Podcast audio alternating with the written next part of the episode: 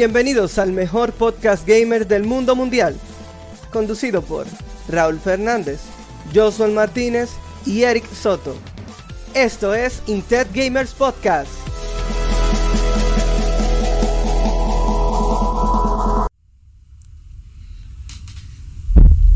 Okidoki. Bien, estamos en el quinto episodio. Difícil de creer, pero hemos llegado así de lejos, a pesar de las adversidades, a pesar de los pleitos con la CDE, a pesar de las enfermedades, estamos aquí. Soy Eric Soto y me acompaña en el día de hoy Raúl Fernández. Sí, lagui como siempre. Joshua Martínez. qué? Y bueno, y tenemos un invitado súper, súper especial. Más Como que el salami. salami. Exacto. Él sabe. Tenemos a Mauri Para, cariñosamente APA, creador y poseedor de Legión Gamer RD. ¿Qué es lo que hay, APA? Todo tranquilo, muchísimas gracias por la invitación. Un placer compartir contigo otra vez. Y nos hemos visto siempre por ahí en eventos y demás.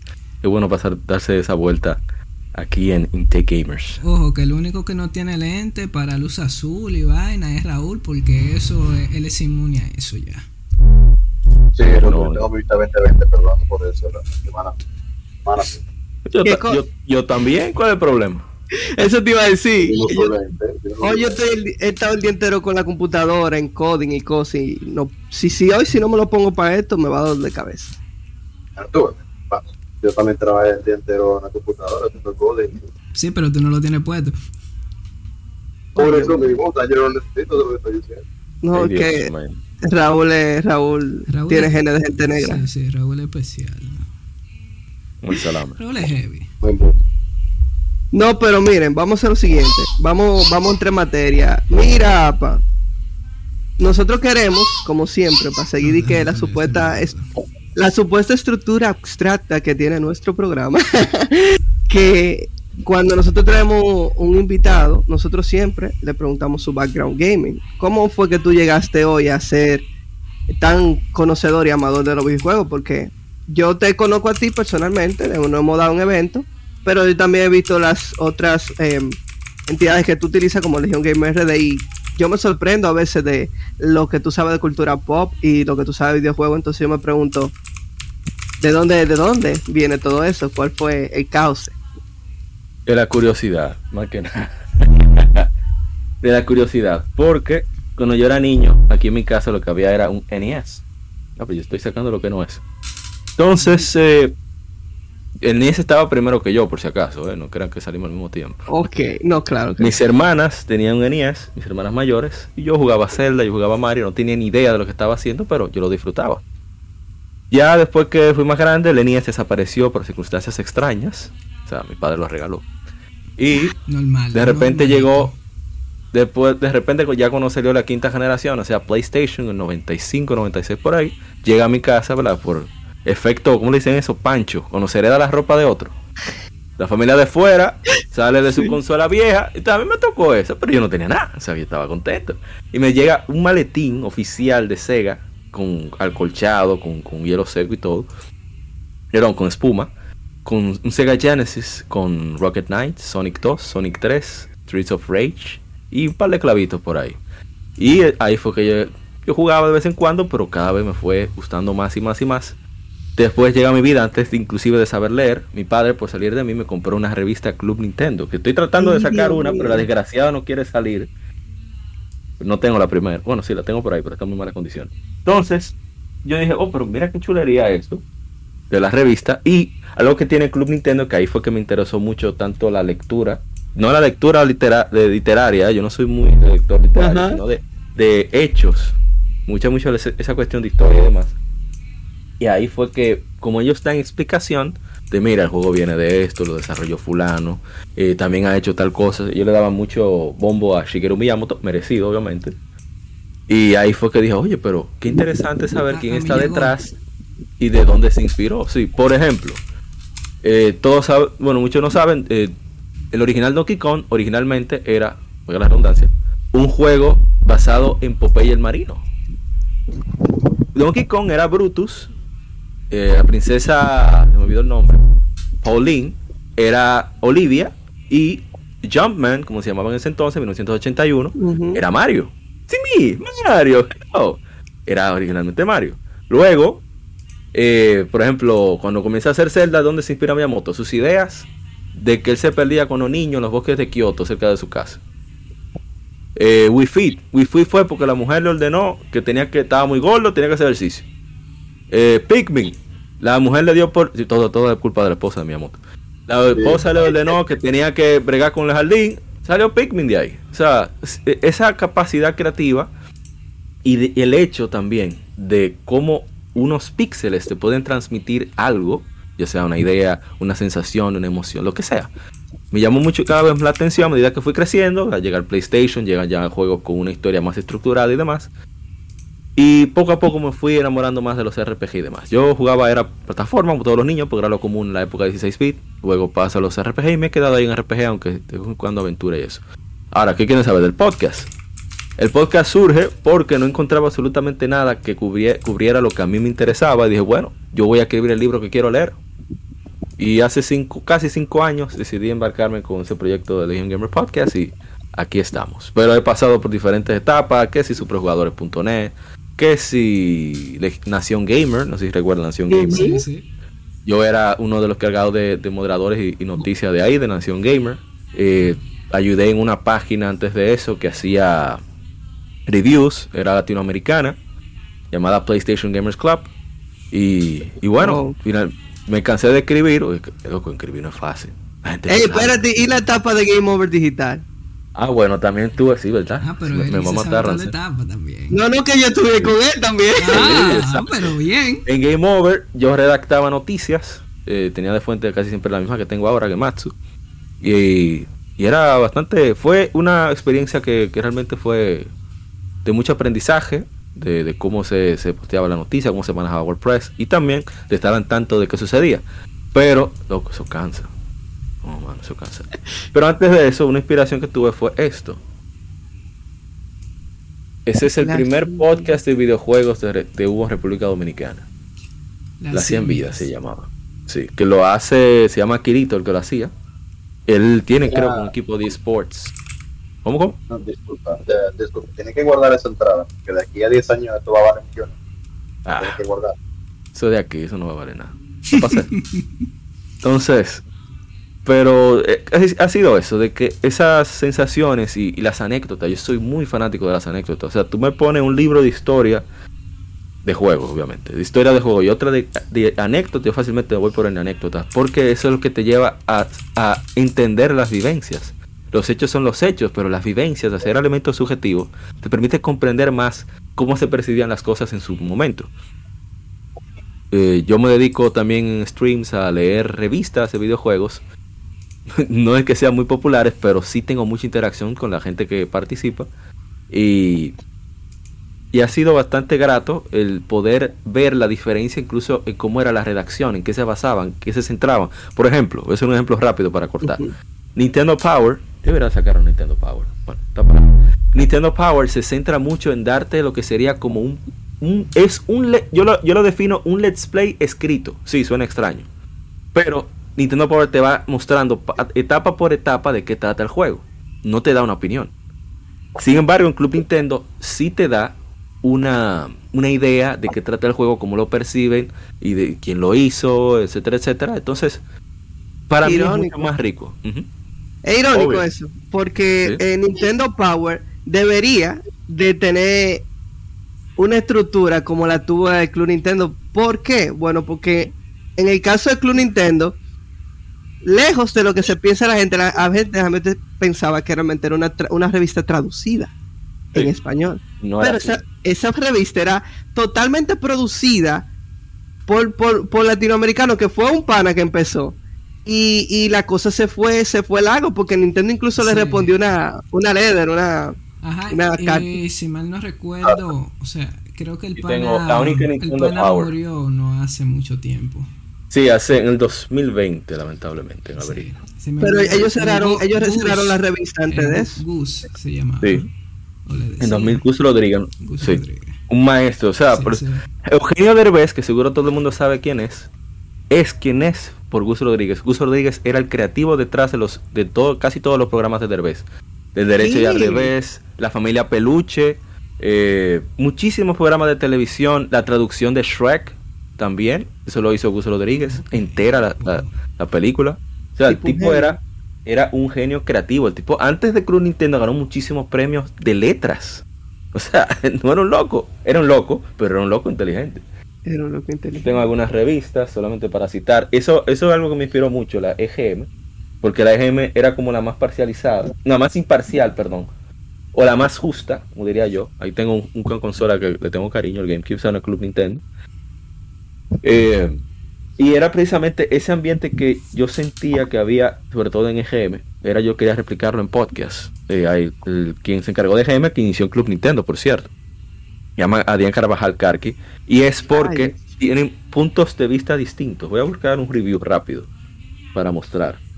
Bueno, no se va a leer O sea, bien, pero no importa. Tratamos de buscar una, una, una opinión descentralizada.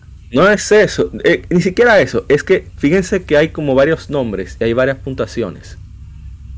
Es por el hecho de que era un, mis- era un mismo juego, le evaluaban varias personas que tenían gustos distintos. Entonces, esto te, por ejemplo, Oh. si a una persona le gustaba, era fan de plataformas y le gust- es obvio que le va a gustar un Mario. Pero si esa persona lo que juega más es shooter y te dice que el Mario le gustó, tú dices, bueno, pero, óyeme, a lo mejor también me puede gustar. No, realmente es una excelente idea. Es como yo siento que los Sí. reviews deberían de ser. Siempre lo he pensado. Exacto. Pero- son fans de una franquicia o son un juego que te están haciendo Exactamente. encanta el juego. Pero tú no sabes si realmente el review es totalmente, ya sea por nostalgia o. Sí, va a cubrir todo, exacto. Exacto. Entonces, me parece que es como deberían de ser. Pero básicamente, o sea, yo inicié jugando Nintendo, el pelado, porque era el que había en mi casa, luego Sega Genesis, cuando salió el GameCube, entonces yo conseguí el 64, cuando salió el Wii, conseguí el GameCube, siempre atrasado ya con el PlayStation 3. No, pero no se una generación. No, No, hizo normalmente. Ah, tres. sí, Normalmente. Sí, ya Porque cuando- no tuvo Super Nintendo, pero tuvo el Sega Genesis. Sí. No, pero que un vecino tiene el Super, eh, y lo cambiábamos, ven, loco, ven, tú quieres jugar Sonic, ven, yo quiero jugar Mario. Era así. Pero sí, yo soy muy fan. Bueno, ya no soy tan fan, pero sí le tengo mucho cariño a Pokémon. Ahí voy a mostrar, por ejemplo, yo tengo mi, mi El figura por RPG ahí, perfecto. de Charizard. Yo tengo los tres ahí. Para, para cuando estoy aburrido en la oficina, ponerme a jugar. La oficina, ¿verdad? Home office. Yo, Pero. yo lo que sé es que tú eres muy fan de Ratchet, por lo que he estado viendo. Ah, yo en sí, los grupos, sí. sí. Yo sí. Yo te puedo enseñar. Yo tengo todos los juegos. Tú, tú quieres, yo quiero tu colección de Ratchet. Ahí están. Yo ando viejo. buscando esa, yo ando buscando formar mi colección de Ratchet. Todavía no tengo un juego un juego eh, bueno, tenía All for One, All for All que diga, pero Hey, lo all re- for- hey, a mí me encanta. sí, se lo regalé a un primito. Róbate, tío. Tómalo de vuelta. Exacto. No, lo que pasa es que yo no sé. O sea, yo en verdad se lo presté, pero un primito como de, de, de- de menos de 10 años. Entonces no sé qué habrá hecho con él. Pero en fin, eh, yo lo puse como perdido. Eh, tuve la Ratchet 1 que deben dar por mi casa, pero yo no sé dónde mi mamá la metió. Busca, Y- busca, escarba. Y tenía la Gladiadores. Bueno, no era mía, era de, de un primo mío, que incluso está, está por aquí. Te- él la, la compró y ese fue mi primer juego de Ratchet. Y creo que mi primer juego de PlayStation 2 que acabé al final. Y todavía tengo como eh, recuerdo de, de mis víboras duales. Y cuando la mejoré a la segunda versión, que esas balas rebotaban de la pared, y yo me volví loco. A mí me gusta mucho. Ya cuando uno va aprendiendo. Ah, eso es otra cosa que. Mira, que yo olvidé sacar el juego. Además de, de la mejor alma Ujú. del- del, del juego, bueno, de la saga entera, el señor Sur con ese. ese sí. Lo máximo. Ese- a mí me gusta a medida que va avanzando el juego. Que uno va dominando el idioma inglés. Porque en inglés como que se mantienen los chistes. Porque es el idioma original. Que Mr. Sorkin llega a un punto que él dice. Mr. Sorkin no necesita tornillos. Tornillos es la moneda de, de Ratchet and Clank. Eh, Mr. Sorkin se alimenta de muerte. Tuve ese robocito diciendo Oye. eso. Dice, pero será loco. Oye, en el episodio. muchísima risa. En el episodio antepasado, yo le puse un audio a Mr. Sur con a esta gente y no supieron, no supieron decirlo. Mr. Sorkin doesn't need Oye, Y yo me quedé como que. ¿cómo que ustedes no conocen a Mr. Oye, pero, mira, mira, esa saga es una de las sagas que son infravaloradas de- del mundo de Sonic. O sea, esa, esa saga nunca le, la han vuelto a continuar. Yo conocí Sí, sí. ese personaje porque él tiene una versión que era él y, y Dexter. Y Duster, eh, Jackie Duster y también Sly. PSP, que eran dos Ah, sí, sí, que son dos personas. Que en PSP salió un crossover Ay, entre ellos dos. Sí, Eh, sí, sí. Y yo me volví loco cuando yo vi eso en PSP porque yo no, no conocí un PSP, pero había un primo mío que había venido de Estados Unidos a vivir y él me prestó ese PSP a mí, yo creo que fue por una semana, pero yo siento que fue un mes. Viejo, qué juego más divertido. Yo me lo finalicé, si no Mira me que- equivoco. Que, la de PSP no es fácil porque te mata en un lado, tú vas por tres cuartos y te manda para el principio. Es Sí, pero que ese el juego. juego es muy, es, es que el juego es muy, como quiera, o sea, es un juego, es, es simplemente divertido, es como que... Eso es. tú no piensas en las veces que tú tienes que pasar ni nada, es que tú quieres seguir jugando y tú quieres seguir y quieres saber qué pasa después y qué pasa después, porque Eso es aunque no obligaba a venderte una narrativa para hacer un juego divertido, la narrativa también era divertida. Entonces, es uno Claro. por uno. Y oye, o sea, en mi caso, incluso yo que soy fan de Sonic. No, yo empecé con Ratchet y Clank, fue precisamente, recientemente, ahora que yo estaba buscando ahí cuáles son los mejores juegos de PSP para empezar a jugar. Oh, eso no para consola. Entonces me apareció decir, yo, wow, pico. Tanto así que yo tengo los de PlayStation 2 y compré una PlayStation 4 para Álvaro, de los míos. Entonces todavía no he terminado, pero estoy empezando varios. Ah, perfecto. Literal, yo tengo el Vita y el PSP normal. Pero yo estoy jugando desde el Vita ahora mismo. La gráfica incluso de, de PSP original tenía una ventaja gráfica muy parecida a la Se ve muy bien. Sí. Se ve bastante bien. Acecha la pregunta que Raúl va a contestar no.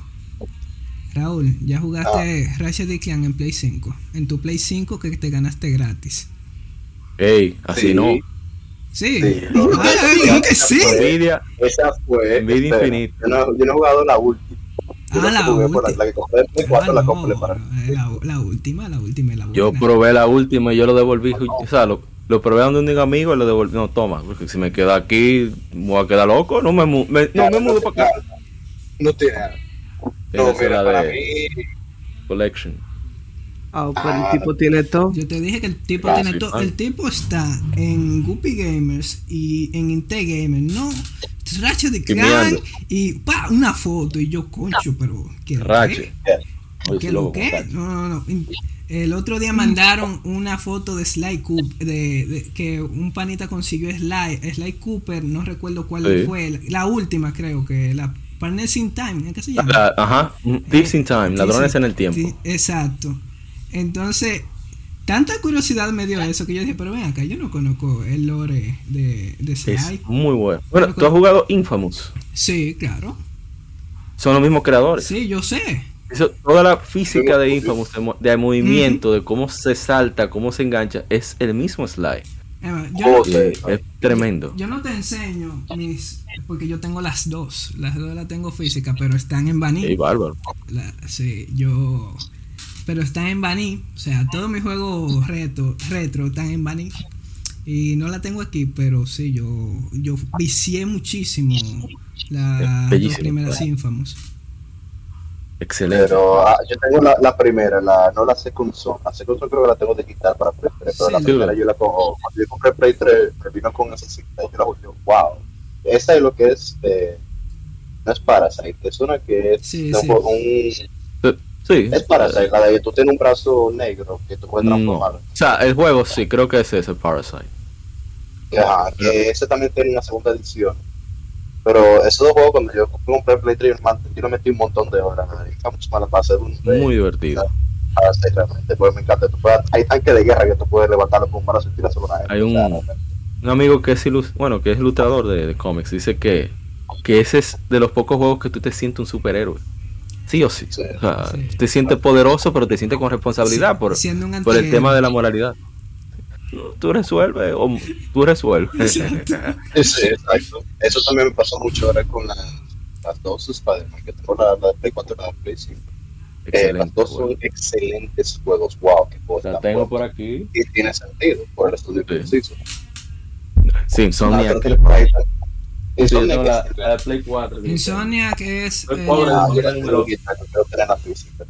lo que son. Insomniac, Naughty Dog y, y oh Dios, y. Santa Mónica son Wow, wow. son definición de PlayStation. Sí. Oye, del adoro. déjame sacar lo mío. Yo adoro Insomniac. Yo adoro Insomnia. Enfermo con ins- Eso Oye. es una enfermedad. Ah, pues, Ah, yo voy a sacar lo mío porque dime. va a yo voy a- lo que yo iba a decir ahorita justamente cuando hablando de Clank, que para mí, en este caso te lo va a reconocer, para mí el juego que me causó la misma, el mismo vínculo de pequeño, una frustración, de Insomnia justamente, Spyro, PlayStation. Los Muy cuatro bueno. Spyro, los, los, los tres primeros, la trilogía, y luego el de Play 2, que también sirve para GameCube, los mejores juegos de Play 1 después que, que ellos jugaron, creo que Muy la bueno, más buena Spyro. me queda de segundo. La trilogía es excelente. Bueno, ya para culminar que yo, por ejemplo, he, trabajado de traductor en, en simultáneo y cosas así, pero es gracias a estos juegos. Estos son mis maestros de idioma. El Pokémon Gold y Silver. Sí, Pokémon Eh, Gold y Silver. Gold y Eh, Silver, ajá. Porque eh, te entra curiosidad por saber qué sucede a pesar de que, y también el anime ayuda mucho a explicar el contexto de lo que sucede en el juego, porque está basado en los juegos. Entonces, con Stadium 2 uno va aprendiendo ¿verdad? la palabra, cómo se pronuncia. Uno decía Kick Attack y era Quick Attack, pero como el narrador lo dice, tú, oh, pero mira cómo era cosa. Y eso ayudó bastante. Y el otro, que es mi juego favorito de Nintendo, yo lo tengo por ahí, yo porque no me quiero parar interrumpir, Ah, no. claro. Sí, Ah, ah, ah. este es el único hombre, hasta el único hombre que yo he visto que publica cosas de Golden Sun y yo digo, ¿por qué es que nadie habla de ese juego? Porque es una, es una joya, eso es como, juego. es como un juego que Nintendo no, Tengo el tipo ahí. de juego que Nintendo no quiere que salgan sin que sea de ellos y salió y fue de ellos, así como, o sea, me explico, Ya, como, como- Tal, como primera party, como Pechuga first Play. party. Como, como estudio extra, extra. Exacto, porque le sale el tiro por la culata y esa gente, mira, esa gente, yo no sé, deberían hacer una locura o algo porque ellos tienen, yo entiendo que ellos tienen suficientemente fan y cosas como para hacer un, un release de algo y yo no Ella sé. porque- había, bueno, no fue un rumor, fue como que le preguntaron, que los dueños de los estudios son dos hermanos. Uno se llama Shugo Takahashi y el otro no me acuerdo, Takahashi ob- obviamente también, pero no recuerdo exactamente su nombre. Ellos como que estaban hablando con Sega porque querían, ellos hicieron Shining Force. Quizá muchos no conocen Shining Force porque no fue, fue tan famoso para nosotros, sobre todo para, pues teníamos Ah, con Nintendo, todo, todo el habladero con Nintendo arriba de nosotros, no, no, no oíamos lo de Sega. Pero es un RPG eh, de estrategia muy bueno. O sea, si a la gente le gusta Fire Emblem, no es quiero decir que sea mejor que Fire Emblem, pues yo no soy fan de los juegos de estrategia RPG, pero está ahí mismo. O sea, no es que haya mucha diferencia en calidad y en- a nivel técnico, en audio y cuidado. Eh, hay juegos que yo tengo amigos fan de ese género que dicen que hay Shining Force que, que Fire Emblem tiene que quitarse. Qué fuerte. Y, y fue precisamente Camelot, la misma gente que hace Golden Sun. Hasta Eh, la forma como se ejecuta la batalla es muy similar. Que, mira, ellos, ese estudio, yo, yo estuve viendo unos videos explicando algunas cosas de ellos porque lo relacionaron con Mario Tennis y Sí, Mario ellos- Golf. porque yo O lo sea. Ellos hicieron cosas con esa saga, ellos las revivieron de, lo, de entre los muertos, ellos las Oye, revivieron. ellos, esa saga. ellos, ellos la crearon. O sea, o sea, antes de lo- ellos lo IP. irse a- ajá. ajá, exacto, los IP eran de Nintendo, pero ellos, ellos hicieron, ellos no, ellos, Esa- ellos, ellos dijeron, oye, ustedes tiren esto, pero ellos hicieron como un mundo aparte. Bueno, en donde- hay un eh, wow. hay una franquicia de golf que se llama Minna no Golf. O sea, Everybody's Golf, que sería un PlayStation 4, de hecho. Ujú. Y quien la sacó en 96 por ahí fueron esta gente, Camelot Software Planning. Y dijeron, ven, yo te voy a hacer tu juego y todo. Papá, toma. Esa gente son duras, duras, duras, duras. Y por eso yo me molesto. Oye, suerte que ustedes no me tienen en los grupos donde soy como con gente más de confianza. Porque yo exploto cada vez que sea un Mario Tennis, un Mario Golf. Mira, ese está iniciado. ¿Cómo Sí. es posible? Mi Golden Sun. Después me calmo. Después me calmo. Me olvido de eso. Pero yo me quillo. Es que ellos lo hicieron demasiado bien. Ese juego en Boy Advance es. Esos son juegos. Y lo ingenioso que son, porque el sistema que ellos implementaron en ese tiempo no era tan explotado como ahora, porque ellos pusieron un sistema parecido como. Ellos hicieron un rejuego con el gameplay para que fuera como. Para que tú pudieras jugarlo con más sentido el juego, que era tomar en cuenta no los elementos, no, sino el asunto este de, de los planetas y cómo influían en los atributos de los personajes y de la, de la mascota. O sea, No, se esa gente, esa gente estaba loquísima. Ellos hicieron un RPG de, de golf para Game Boy Color. El Mario Tennis de Game Boy Color. O la. Mario Golf, no recuerdo cuál de las dos. No, ¿qué ibas a decir? No, eh, no, que tú mencionaste el Mario Tennis de Game Boy. eh, ese Mario Tennis es demasiado duro. Estoy diciendo, esa Sí, gente tan loca. Demasiado duro. Demasiado nivel. Pero- o sea, primer juego de deporte que, bueno, no recuerdo si tenía, creo que no tenía poder eh, el Mario Tennis de. Eh, habilidades, habilidades. sí, pero no era la típica bola de fuego que tiraba Mario, o sí. No Eh, recuerdo. no podía- recuerdo, en verdad. Tú, Pero- podías, tú podías tener algunos poderes de, de, de Mario después, cuando tú le ganabas a ellos y cosas. Ok, pero bueno, es el único, en verdad es el único juego de deporte, de un deporte puro, que no es de que una compilación de, de diferentes deportes que me ha enganchado. El único. Es muy Y chévere. no ha existido Muy otro He probado todos los Mario Tennis, bueno, incluso el de Switch. Y ninguno me han gustado como ese. Ese el modo historia de ese, que tú puedes hacerlo. eh, primero, tú puedes hacerlo individual y puedes hacerlo en pareja. Oye, el mejor Mario Tennis que yo he probado. El mejor Muy juego duro. de deporte que yo he probado en mi vida. Demasiado duro. Una pregunta al señor Papa. Dígame. Eh, ya que tú creciste con Nintendo, tú llegaste a jugar contra eso. Con, contra. Sí. O, con- ay, si acaso yo entendí Conquer. Contra sí. No, yo nunca he sido buen en shooter, eh, yo lo admito. Yo no soy ni siquiera jugador competitivo. Pero yo lo jugaba, yo lo gozaba. De hecho, no estoy jugando el- la colección, que sería ahora en sistemas actuales, porque no tiene online. Eso a mí me decepcionó muchísimo. Porque no es lo mismo tú ser malo y sufrir tú solo que tú sufrir con otra gente y echarle la culpa. Eso es lo Me mejor. más, Real. loco, para ti. Yo, soy de la gente que comienza, Benito loco, pero tú moriste primero. Pues me contento. de la- los muertos magos, una Sí. cajita ahí. Eh, Pero a mí me. así. Sí, a mí me encanta. eh, por ejemplo, Oye, yo mira, juego. Es un tema, es un tema, yo creo que es un tema de podcast, el de El- el de hablar de la de los juegos que han salido para sus respectivas eh, los juegos exclusivos que se han comido el show y como que se han desaparecido Bueno, porque juegos ya, juegos infravalorados básicamente. Deberíamos repetir esto con APA y hablar de Y- juegos súper infravalorados porque yo conozco muchos. hay Ah, demasiados juegos así, yo no sé por qué. Ah, mira, ah, yo sé que a veces son por problemas de derechos y del estudio, por ejemplo. me van a separar. Me van a separar, pero. Mira, disculpa, hay tres razones No, no te pares. Espérate, el próximo episodio. Hoy vamos a hablar de principal. Miren eso. Ese Entonces, juego, ese juego, wow, viejo. Ese Esa juego es la, ganó la todo secuela, Power. la secuela de Okami. Y no llegó, ni creo que no llegó a 300 mil copias. Yo no sabía que Okami tenía Yo no sabía que había una versión 10.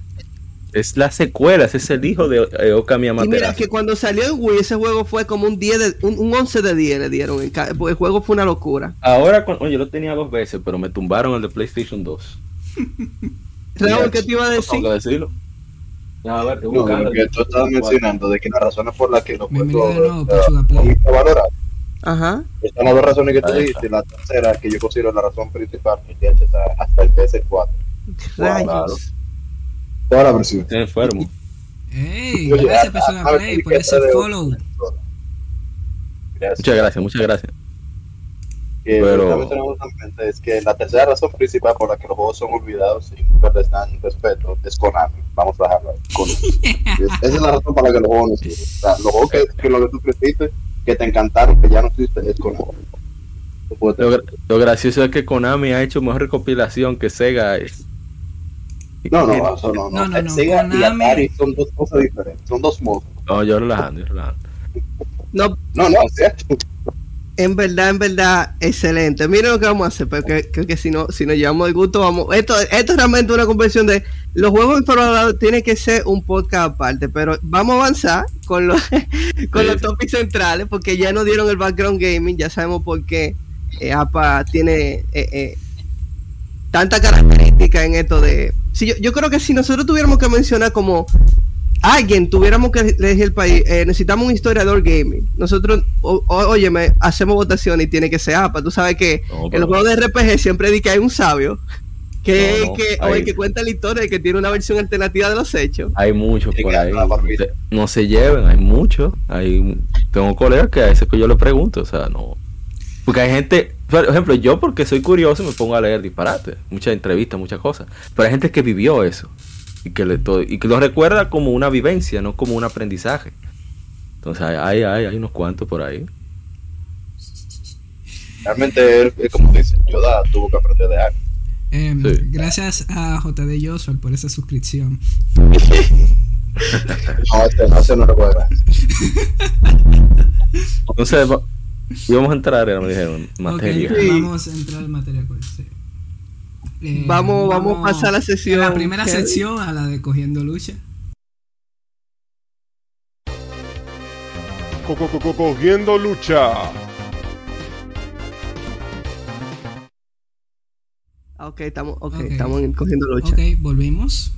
Eh, dígame, eh, bueno, Amaury, tú que no, no conoces la sección porque la persona que te instruyó parece que se le olvidó que se existía.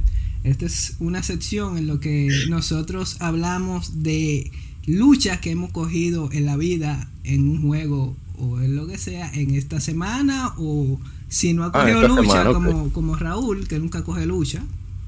Eh, Realmente. en la, Ahora en, la, en la vida. Porque yo hoy fui un Raúl, no cogí lucha en la semana, pero sí me acordé de una que me sucedió hace un par de meses en un bonito juego.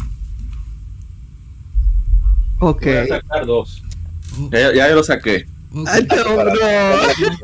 Sacando la pistola y el cargador. Hace par de semanas estaba yo rememorando uno de los juegos más incómodos que yo he pasado, lo pasé en la máxima dificultad. Y es Nia Gaiden, el Razor's Edge, el 3. Está en la. Master Collection. Wow.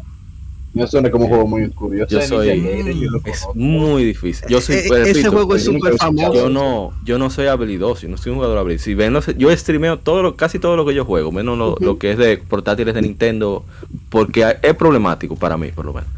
Pero yo casi streameo todo, con todo ahí, ro, se ve las veces que me matan. Ahí me mataron, yo duré dos horas trancado, porque me dieron durísimo. Te vi jugando en. Tsushima el otro día. A- ahí es que me han sonado más duro últimamente. Jesús santísimo, Virgen de la Alta Gracia. Eso, eso, esos caballeros mongoles, a veces me agarran. Yo digo, ok, lo voy a caer, y viene uno por atrás, uno estoy viendo, ¡páquete! Y me dan literalmente, exactamente, literalmente por detrás. Porque yo soy, a pesar de no ser muy habilidoso con las manos, yo soy medio masoquista, me gusta jugar lo más difícil. Si me gusta el juego. Raúl y yo obviamente. somos así. Yo igualmente. Yo, Entonces son tres tablas, dos tablazos, estoy muerto. Aunque pierda, es que, es que si me, si yo avanzo muy rápido me, me aburro y como que yo ahí- verdad depende. Depende si quiero como que avance la historia. Si yo quiero primero disfrutar la historia, yo lo juego en normal. Y luego lo juego en la dificultad más alta ya que termine la historia, que conozco qué es lo que pasó. No, que ya tú dominas más el gameplay y eso. Pero uno de loco de masoquista. No, pero una cosa es ser masoquista y otra cosa es ser el nivel de masoquista. Me gustan los juegos de carro, pero yo no soy demasiado bueno. Entonces, como quiero, yo cada vez que empiezo un juego de carro, empezando, o sea, no se maneja siempre pongo toda la asistencia en cero y la inteligencia artificial de los oponentes medio o alto. Y eso, o sea, yo me he sabido pasar en una carrera inicial de un juego, al menos una hora, hora y media para poderla pasar, pues yo, si no termino primero, yo no termino la carrera. Si veo que estoy acabando y estoy en segundo, yo la reinicio aunque sea una carrera de media hora. Probablemente yo no puedo, yo tengo que siempre verlo todo en primer lugar. O sea, con trofeo de oro, atleta y lo que está quedando. Y también está el problema de que a mí no me gusta que sea fácil. Entonces, por ejemplo, ahora que estoy empezando un juego nuevo, que es Project Cast 3 de computadora, Ey, ahí conseguimos aquí. Y Ey, entonces, es primera vez en mi vida, siempre había querido tenerlo. Y yo no sé usar ese. O sea, me sorprende lo difícil que se, compl- que se ha vuelto un juego que realmente relativamente sencillo con control. Y es lo que uno esperaría que se hubiera comprado, porque tú tienes un. que es-. Pero todo lo contrario. Eh, Me da mucho trabajo, pero vale la pena. Vale. No, pero nítido. Eh, ah, pero yo no me dije que coger lucha, pero no dije cómo. En, en Ghost Tsushima lo dije simple. Los mongoles Sí, sí. esperan a que yo esté distraído, me dan mi todo fue por atrás. Bien. Pero aquí no. Aquí eh, hay una parte que no recuerdo cómo se llama. Le llaman como Ninja Trials o algo así, no recuerdo. Que es opcional, no es obligatorio. Entonces yo voy Y me salen ciertos enemigos, son ciertos patrones de ataque que tiran misiles de lejísimo mientras tú estás distraído, mientras otros te caen a tablazo, te tiran, te, te disparan también, etcétera, etcétera. Después salen otros tigres que tienen como una especie de daga y unos pastores alemanes que son unos desgraciados. Mira, me encanta los pastores ¿Qué alemanes. pero lo estoy pensando, lo estoy pensando ahora. Pero bien, tú superas eso, perfecto, no hay problema. O sea, son dos etapas de enemigos. Digo, ok, ya voy a terminar. Cuando termino esos dos, después de como 20 intentos, me sale otra etapa que son unos monstruos del juego anterior, que son unos desgraciados, porque se meten bajo tierra cuando tú estás distraído y te hacen un combo que te deja casi sin nada de vida. Ok, termino eso, ok, perfecto. Después de 60 intentos.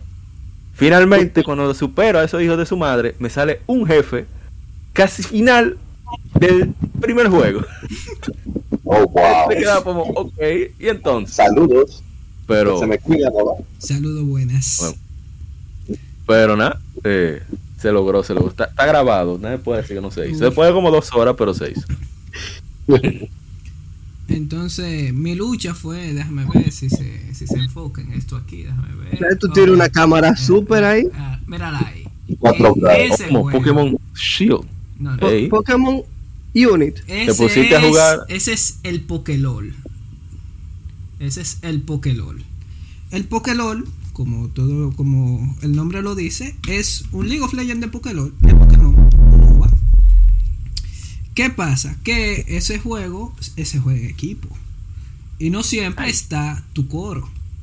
Entonces Ay. tienes que jugar con los random. En los. MOBAs, cada, cada personaje tiene su función. Entonces, Claro. en Pokémon se juega básicamente, puede variar, pero eso es más de pro. Lo estándar es un tanque que no da mucho, pero aguanta, pero aguanta mucho. El AD, que es lo contrario al tanque, que da muchísimo, pero tú lo agarraste y, y se murió. El jungla, que aguanta un poco más que el AD, pero cuando ese llegó fue a matar y ahí se. Está el, sopo- el soporte, que es el soporte, y el balanceado. Resulta que eh, el LOL hay una diferencia con, con Pokélol, que como tú tienes un teclado y el chat escrito está ahí, tú puedes comunicarte más rápido. En Pokélol Sí. es con el chat rápido. Y no están todas las funciones que uno desearía. Sí, no, Simplemente... no tan, no están definidas para todas las circunstancias que necesita comunicar. Exacto. Entonces, a veces tú coges un personaje y tú dices, yo voy a ser el, ad- el, el, el jungla.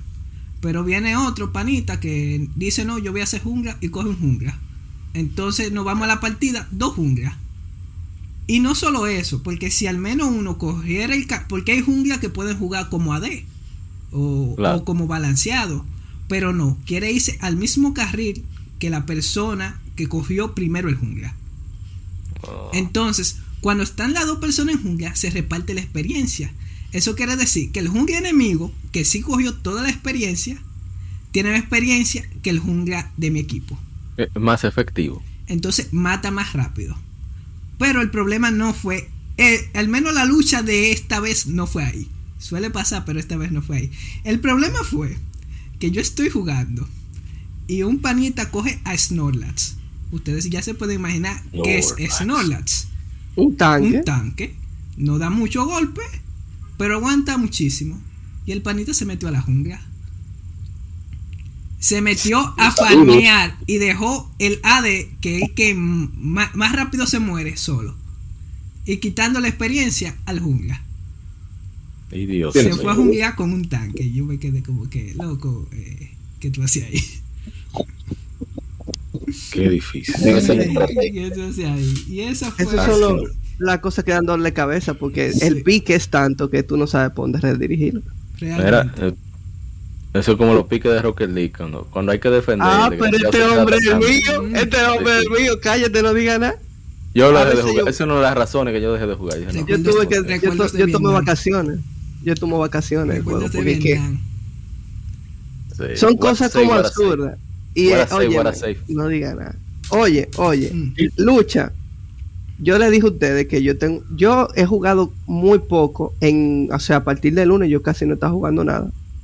Pero de, de- de- desde el otro podcast yo llegué a jugar sábado, domingo. El juego que he estado jugando por esta última casi tres semanas, que es Final Fantasy Tactics de PlayStation 1, obviamente. Bárbaro, pero te fuiste hardcore.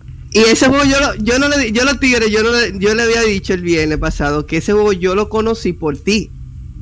Porque Oye. una vez tú subiste, Oh. yo no sé si fue un diálogo, porque en el juego hay, hay mucho, mucho, muchas frases, a veces No, dicen está- cosas sabias. Ese- Eh, esos es diálogos. muy- Hay gente que dice que en cuanto a guion es el mejor Final Fantasy. Y tú mandaste algo así, y yo lo vi, y yo me quedé frustrado y dije como de qué juego era ese, porque me, me enamoré del pixel art también. Sí, y tú me bien. ah, ese es Final Fantasy Taxi. Yo lo puse en una lista que a mí nunca se me olvidó, porque eso fue hace varios años que yo lo vi, que tú subiste. Entonces yo nunca lo olvidé y hace como varias semanas dije, pues yo voy a buscar ese juego y a jugarlo. Y llevo tres semanas casi jugándolo. Yo voy. El juego es súper largo, aparentemente. O no sé si, o tiene Es pocos largo. capítulos o es largo, porque el capítulo 1 yo duré casi dos semanas jugando. largo, largo. Estoy en el capítulo 2 y óyeme, todo un reguero de plot twist, es una cosa. El juego tú no sientes que es un juego, simplemente tú sientes que es literalmente un mundo alternativo al nuestro. Porque son conflictos, son cosas, entonces tú dices, óyeme, eh, ese, ese edad medieval, en, ese me- es como que los paradigmas a lo de ahora, ese, ese asunto de, de, de que tú eres hijo de fulano de tal y que por eso tú tienes que hacer o no hacer. Óyeme, el juego es súper, súper profundo. El caso es que yo voy ya en una parte, porque yo no quiero decir spoiler. Voy a una parte donde tú estabas peleando con un pana. Que el pana es un. Bueno, eh, no, no, o sea, el pana es. Yo no puedo decir la clase, porque que si, si yo te digo la clase, o sea, que aquí no se le dicen Spoiler. clase, sino el, el job, el trabajo del- de, ese personaje, porque de- yo le estaría diciendo más o menos una idea, porque las clases realmente, o en este caso los trabajos, son muy importantes en el juego. El caso es que este personaje tiene un ataque que no necesita estar de cerca para darte y él te baja mucha vida. Y en una parte del juego tú estás aislado de la otra parte porque tú, o sea, el juego tiene cinemática donde las cinemáticas ocurren, son los lugares donde realmente tú juegas.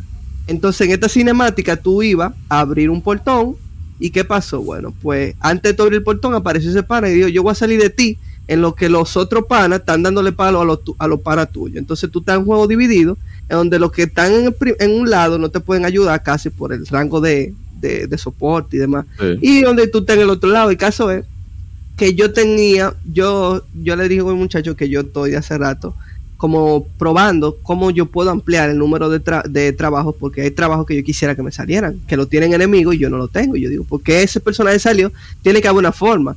Y me pongo a veces a subirle y necesariamente, pues no sé, como no sé lo que va a pasar después de que yo le subo eh, cierta cantidad de nivel a un personaje, yo no sé eh, qué se va a abrir o qué no, yo tengo que experimentar y con eso se pierde Sí. tiempo. Claro. El caso es que el caso es que yo llego ahí, yo entiendo que yo estoy fuerte. El personaje mío principal, en ese, mo- en ese momento yo lo tengo, lo tengo todavía como Wizard. Yo no juego ese, ese tipo de personaje, pero eh, quería saber si podía llegar a un job que fuera igual que ese adversario que él tenía poder parecido, pero no era Wizard. El caso es que yo lo tengo a él, entonces eh, yo empiezo la partida y mientras yo estoy resolviendo con los otros, que me le dan una piña, eh, a mí me mata el personaje principal y como yo no puedo pasar al otro lado, yo no puedo resucitarme. Entonces el juego tiene una un sistema que todos los personajes del juego tienen unos tres turnos después de muerto. O sea, después de tres, de que pasen tres turnos completamente, que el tercer turno termine, ellos se totalmente se mueren. Y cuando te digo que se mueren, es que si no es, si un personaje secundario, uno, ya ese personaje tú lo perdiste. Por más niveles que tuviera, ya tú lo perdiste. Y si el Mira. tuyo, si el tuyo, como el tuyo necesita vivo, estar vivo para seguir la historia, es game over. Yo nada más Claro. perdí un solo personaje al principio, no recuerdo qué fue, yo sé que no fue muy importante, pero después de ahí yo tengo todos los personajes. Yo lo dejo herirse, herirse es cuando ellos le dan su palo, se desmayan, pero tú lo resucitas. Eso es, eh, eso es lo que le llaman eh, injuries, pero lo otro es casu- casualties, cuando se muere. Yo no me Ah, tengo claro. un casualty. El caso es que me mata el personaje principal porque yo no termino matándolo adelante que él me mate a mí, porque él castea más rápido que yo y me mata más rápido, y la vida que tiene un wizard no es tanto. Entonces te dijeron, Eri, ¿por qué simplemente tú no lo cambias a una, a una, a un job que no fuera? Es que yo no, que eso era como que yo me iba a mandar y yo no me quería mandar. Yo quería, yo ese lío con los juegos, a mí me gusta pasarlo a mi forma, aunque no sea la correcta. A mí no me Sí, importa claro. Que esa no es la forma más eficiente, es que yo quiero hacerlo así. Entonces yo lo que me puse fue dar vuelta en, en el, mundo para subir el nivel a cada uno y terminé subiéndole el nivel, eh, de, o sea, acumulando los puntos de trabajo al personaje principal. hasta que llegó a mil. Y yo compré una cosa que se llama Flare. Que cuando yo usé eso, yo hice one shot, one kill. Y yo y entonces lo lo cuando yo hice eso yo le subí la, la habilidad del otro porque hay, una habilidad de monje señores. Es el tipo de yo, yo creo que ninguna ninguna de los jobs tienen desperdicio pero porque al fin y al cabo los jobs tienen como eh, ciertos patrones de tu persona o sea todos tú le puedes sacar provecho si tú sabes cómo hacerlo y si tú lo disfrutas. Monje Claro. es uno de los que tú necesitas como ser paciente hay, no son todas las clases así, pero esa es una de las que tú necesitas ser paciente, pero la paciencia, oye, me lo ataque del monje tan roto. Nada más digo eso. Ah, y después porque- yo limpié y ahí y eso fue como la lucha. Oye, ese juego está fenomenal. Yo no lo he vuelto a jugar desde el lunes, pero yo muy probablemente lo vuelva a jugar pronto. Lo que pasa es que tengo que terminar una tarea de, de coding. Raúl sabe estoy estudiando eso. Uno rápido. El otro que estoy jugando, cogiendo lucha a esto.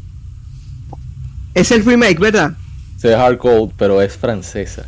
La lucha que estoy cogiendo para poder entender lo que dice. Estoy aprendiendo francés con el Wow. aprendí inglés. ¿Y por qué está en, en- en esa- región? Bueno, loco, ¿qué pasa? No, porque apareció aquí francesa y como nadie la quiere, la pude comprar barato. Y dije, bueno, tengo que aprender francés. No manche, loco, no puede ser. Sí. Y yo tengo aquí una, una Casio R4 para Nintendo 10. No, no, loco, eh, hay que, hay que buscársela. Bueno, yo, a mí me pesa el francés. Dije, bueno, yo tengo que aprender francés de alguna forma. Ahí está. ya Porque Que si ya aprendí inglés por los juegos, ¿por qué no francés? Exactamente. Ay, Dios mío. ¿Cómo fue que te cortaste?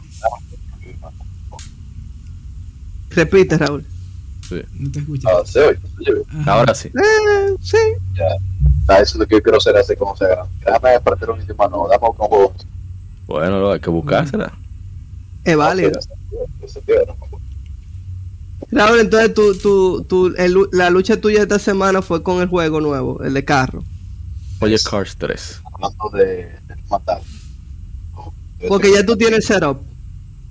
Exacto, ya por fin, después de 20 años. Bueno, yo tengo. Raúl tenía como, como dos, dos años, tres años con una parte del setup. Eso es, Bueno, eso pero- es disclaimer. Porque él estaba detrás de esa otra parte que le faltaba. Es que no es fácil ahora. No va a ser. Ahora, Es fácil. eh, y esto es fácil que que conseguir por más fácil que para las cosas, porque para eso no es realismo. Pero realmente, se, hasta ahora me gusta. Es decir, el problema es la implementación de los juegos más que para los juegos. Pero los juegos que he probado, oh, y algo que va al caso, retro. entre los juegos que he probado, el que más me ha sorprendido, irónicamente, es Gran Turismo 6 de PlayStation. Que yo tengo Oh. PlayStation 3 en la casa y siempre he jugado Gran Turismo 3. Yo lo tenía casi terminado. Y lo aprendí a- antes de ayer o ayer, por el tipo de que, que fue buscarla, como para probarlo, porque ese tiene un modo de PlayStation 3. Claro. Y cuando lo pruebo, wow, qué juego con una presentación tan buena. O sea, es un juego de, de Gran Turismo, es un juego que está hecho para ser por el carro. Pero me sorprende lo bien que se siente. Incluso juegos como Forza Horizon 5, un juego que salió vamos a decir, el año pasado, sí, lo estamos este año. Y no tiene una implementación tan buena de la rueda en Gran Turismo 6. Y, no, y que ese juego como que hubo mucho cariño involucrado. No. Lo digo, lo digo porque porque incluso se lo dedicaron a Cena, Ajá, a, a Ayrton Senna. Y porque el, el- Sí, ¿verdad? el creador de Gran Turismo, él es piloto profesional, o sea, tiene licencia. ¿Qué? Él es muy enfermo, hace una orilla Mauchi, incluso en España le Ajá. dedicaron un- una, tienen una calle en su nombre, en un pueblo de España. Yo no sabía, wow, qué cool. Sí, no, pero porque- realmente Yamauchi es un. es- es- el ama los carros. Bueno, él hizo Gran Turismo 1 prácticamente el solo, duró como 5 años haciendo ese juego. El juego es indie El entonces. primero, el primero, sí, el No, primero. realmente yo estaba viendo la historia porque estaba viendo ahora unas personas. Y el juego de Gran Turismo es una historia interesante porque eso se empezó como el estudio Poly Digital, el Poly Poly Digital, que es el juego ahora que hace el juego de Gran Turismo, realmente tenía un nombre diferente, era Poly Digital. O. No recuerdo si era Poly o. Pero el punto es- exacto, el punto es que era un estudio como 13 o 4 personas, pues con mucho chiflar a la cabeza. Y luego ellos empezaron, cuando salió el PlayStation 1, ellos empezaron a de- como tratar de ver, de hacer juegos para él, para ver cómo funcionaba. Ellos primero sacaron un juego que era totalmente cartoonish, era un Ujú. juego cuando salió el PlayStation 1 por las dos semanas, uno de los. Era un juego de carrera, pero súper de niños. Todos los carros se movían y brincaban los personajes y todo eso mientras manejaban. Ujú. Pero eso fue como el principio. Ellos vieron eso y dijeron, wow, todo lo que se puede hacer con esto, vamos a seguir experimentando. Como tres años o cuatro años después de sacar ese juego, ellos sacaron, pero no tanto, a un año de haber sacado ese juego, ellos sacaron la segunda versión. Y el segundo juego era muy parecido, sino que mejoraba todo. Tenía mejor motor de, de física, mejor motor gráfico, y ya ellos entendían un poco mejor la arquitectura de PlayStation 1 y cómo era más avanzado, se notaban todos los aspectos. Sí.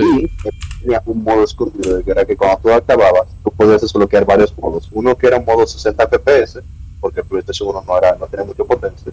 Entonces el modo 60 FPS lo que hacía es que quitaba a todos los oponentes y tú eras tu propio un solo carro en una pista cualquiera. Pero te corría 60 FPS, era como ellos probando las, las aguas, porque era un Ajá. demo que había dentro del juego Sí, sí. y tenían un demo que era el juego, pero con carros de Fórmula 1. Literalmente cogieron un carro Fórmula 1, lo modelaron, o sea, no obviamente uno de verdad, sino, o sea, era realista. Y, eh, o sea, el único carro realista que había en el juego. El juego que era como un demo aparte, y tú podías probar el carro Fórmula 1 con física realistas en ese juego super cartoon. Y es como el primer- la primera cosa que ellos realmente trataron de hacer para, como para, para probar si era funcionante, si se podía lograr. Y nada, luego de un par de años ya salió el Gran Turismo 1. Y ese juego hizo un boom en la Sagua Nacional de allá de, Japón. Va, va a cumplir 24 ahora, mm, en este mes, ahora en mayo creo. Aquí en América. Ajá, porque creo que tiene 25, ah, 25 aniversario Gran Turismo 7, ya tiene 25 años creo que... Eh, en, Japón. En Japón justamente, pero fue el año exacto, salió un año después, como varios meses después en Estados Unidos. Sí. Pero sí, exacto, es un juego de, una franquicia de 25 años, 24, 24 superamos. No es fácil, sí. No, no, es fácil. Enfermo. Enfermo. Sí, no, ese hombre le encanta notar. O sea, él desde que, desde que hizo el primer juego cartoonish, él dijo como que, wow, yo quiero ver qué puedo lograr porque yo siempre le gustaron los. Y él siempre había estado claro que la cultura de carros japonesa siempre ha sido mucho más ah, como una cultura en sí, vale la redundancia, en cualquier otro país, porque realmente Japón siempre tiene muchísimas restricciones de vehiculares por el tamaño de las calles y el estilo de calles que ellos utilizan. Y el hecho de que realmente son personas que no tienen miedo a probar. O sea, Japón es un mercado donde la gente eh, prueba cosas, o sea, sale cosas, salen al mercado, entonces nunca ve de este lado. Porque ellos dicen, ok, vamos a probar este diseño, vamos a probar Vamos a ver, sí. vamos a ver qué sale, sale, vamos a ver. Literal. Ese, como el mundo. No, continúa, continúa, termina la idea. Yo creo que te voy a terminar. No, no, ya para terminar, luego de eso, ellos sacaron luego de un teléfono que fue un que fue muchísimo millones de copias en primer momento de desarrollo. Para un juego tan pequeño, Sony obviamente lo absorbió y lo hizo un first party developer de una vez, porque ellos Ujú. incluso Sony reconoció que ese juego tenía demasiado buena gráfica para la consola que yo tenía. Y el. PlayStation 1 era una consola extremadamente complicada para programar, porque Sony siempre ha tenido arquitecturas extrañas sus consolas, pero el PlayStation 1 lo usaba era triángulo, no usaba Sí. polígonos, para Que- las consolas. Que incluso así como funcionan los sprites en PlayStation 1, solamente usan una cara del triángulo. Por eso es que el, el, el Symphony of the Night de, de Sega Saturn fue complicado de hacer por eso. Porque es que es un juego 2D, pero está hecho en una parte de- del polígono, en una cara del polígono. Entonces tú adaptarlo. Ajá. Tú pasarlo a, una consola verdaderamente 2D era muy problemático, por eso terminó, no sale tan no salió tan bien la conversión.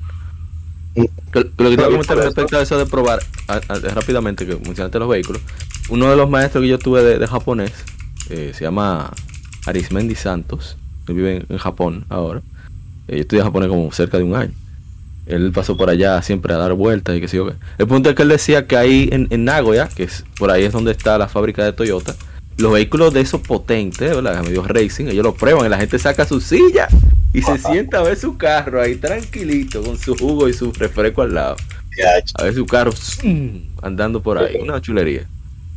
No, no, no, realmente ya hay una cultura, incluso hay una ciudad Toyota, que pues, Toyota es una compañía tan grande y emplea a tantas personas que ellos le dicen ciudad Toyota, es un, hay un pedazo de como que decir ciudad real, pero obviamente en Osajo muchísimo más grande, no está la Claro. fábrica principal de eh, se llama ciudad Una bacanería. Toyota, o sea, y por eso también uno ve tantos animes como D, que son especiales de, de carro, y si uno se puede buscar animes vehiculares, hay muchísimos, especialmente en la época de los 90, que fue cuando realmente se hizo el boom para la cultura tanto interna como externa. Pero justamente, y justamente Gran Turismo fue uno de los principales juegos que empezó a utilizar, o sea, que sacó esa cultura de Japón de Estados Unidos. Porque realmente, antes de Gran Turismo 1, eh, si uno hacía un survey, el- si a las personas de Estados Unidos, en este caso, el mercado principalmente, la persona, en hacía un survey en el mercado de Estados Unidos, uno decía, ¿por qué un carro japonés que te gusta? En tu lista top 10 de carros, ¿cuáles son? Yo te diría, obviamente no supongo un sino de, de- yo te diría que se echaría un 5% o menos de la población total de Estados Unidos que te mencionaría un carro japonés.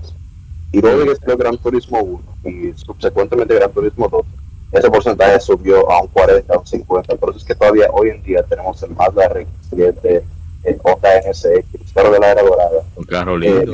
eh, claro, claro, un carro hermoso. Yo creo que una vez Mazda les pidió a Polyphony Digital que le hiciera el menú de control de computadora de vehículos. No recuerdo si fue. Mazda o fue Nissan. No recuerdo cuál de los dos. Pero a ese nivel que esa gente está, es una locura. Sí. En la oficina de, de él, él tiene un reguero de, de, de neumáticos, que es neumático opción internacional, de goma de carro ahí, ¡fuap! de modelos diferentes, Racing. Era así de loco. La- A mí me No, encanta. pero ese tigre. es el Entonces ya como para, para hacer la historia más corta, después de hacer el, el Gran Turismo 1, perdón, el estudio se enfocó en un juego que la gente nunca esperaba. O sea, todo el mundo estaba hablando de eso era un juego. PlayStation 1 vendió Gran Turismo, Gran Turismo vendió el PlayStation 1. Sí, 10 Entonces- millones de copias. Sí, Me no, Turismo 1. es, es increíble, es increíble. Y Gran Turismo 2 en las primeras dos semanas vendió 13 millones. Entonces es uno de los juegos más vendidos de PlayStation. Pero No sabía eso. O sea, realmente sí son públicos. Pero lo que yo decía era justamente después de que salió el Grand Theft Auto, ellos hicieron un juego, como para meses después, sacaron un juego que era un juego de mecha. O sea, de Mecha Fire, un juego Cambio de- radical.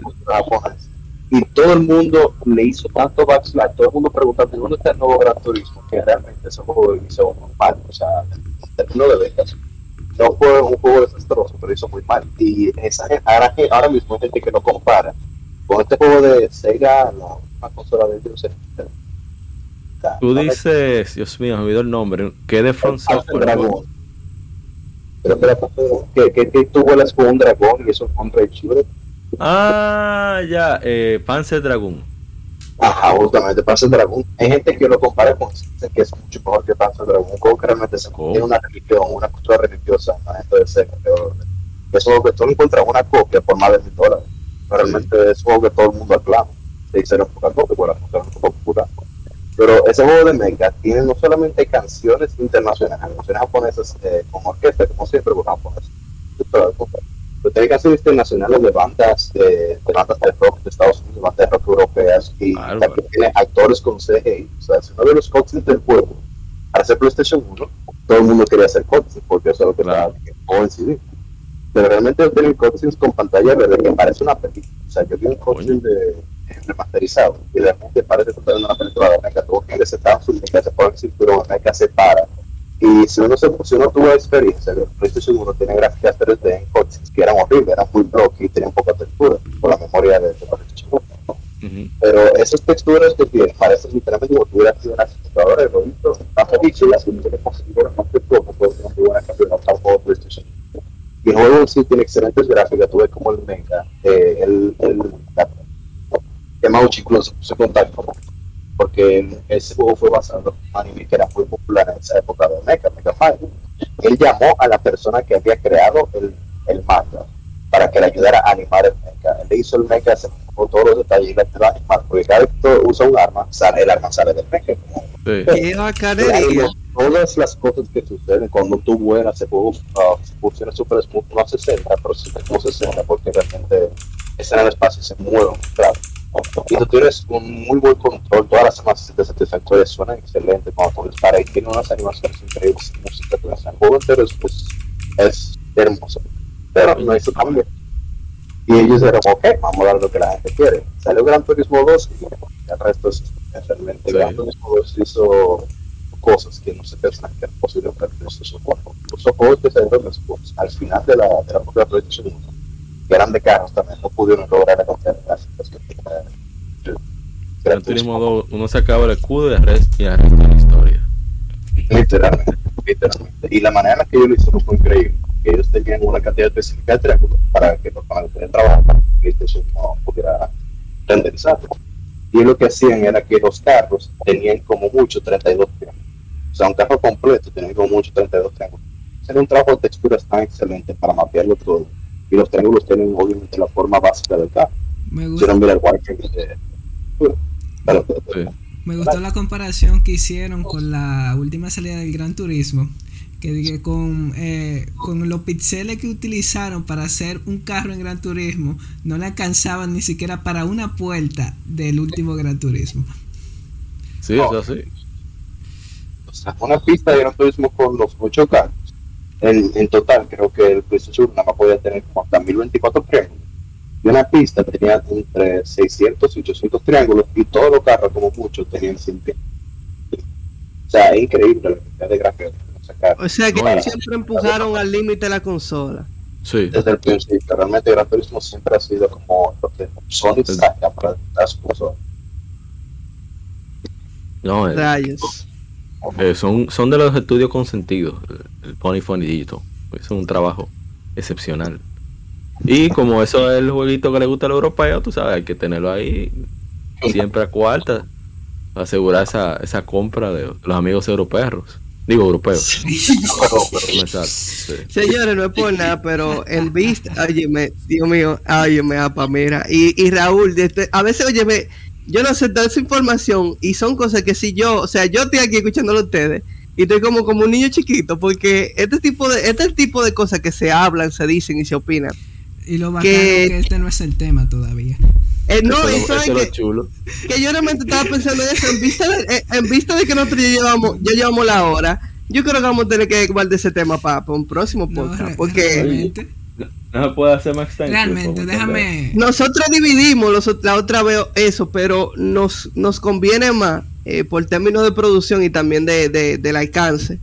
No, también la gente, así. sí. Sí, Sí, yo, yo bromando, No, yo bromando. el- Soy yo el- que ahora no, ya cambiamos el, el título del, podcast. Ya no vamos a hablar de emuladores y de publicidad de los videojuegos, sino de juegos infravalorados y las primeras.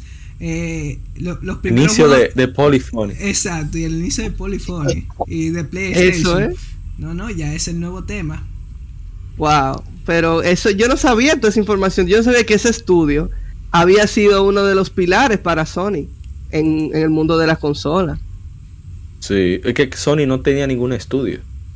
Y eso fue. yo- de hecho, yo me, me, me sorprendí, no diciendo que me sorprendí de manera grata, sino que hay como tantas versiones. Pero cuando tú miras los datos duros, tú dices, pero no tiene sentido. O sea, gente que dice que Sony no le importaba vender software, que solamente quería vender hardware. Tú dices, pero si Sony no tenía estudio, ¿qué le interesa vender? Pero desde el punto de vista que lo comentan, es que como que le importaba si le iba bien a las compañías o no. Yo, eso no tiene sentido. Todas las compañías de videojuegos, excepto Nintendo, repito, excepto Nintendo, y eso lo podemos ver, lo podemos ver por la declaración que hicieron en la guerra que hubo, el enfrentamiento legal que hubo Google versus eh, eh, Google no, perdón, Apple versus Epic Games. Epic Games tuvo de testigo a una ejecutiva de, de X- de Microsoft, del departamento de Xbox, que explicó que la razón por la cual eh, no hay problemas con las regalías que cobra Microsoft es por el hecho de que Microsoft o Xbox y PlayStation sacan la- el hardware con pérdidas. Nintendo, Sí. que yo sepa, quizá, quizá el Virtual Boy u otro aparato, pero generalmente Nintendo no saca hardware si va a tener pérdidas. Es Sí. más, el GameCube estaba listo para salir en el año 2000. Eso yo lo aprendí los otros días. Pero por razones de que el material de producción, el costo subió y iba a sacar la consola encima del precio que ellos querían, que era 250 dólares, dijeron no, guárdalo ahí, cuando baje lo sacamos. Y efectivamente El por eso se porque así es que ellos trabajan.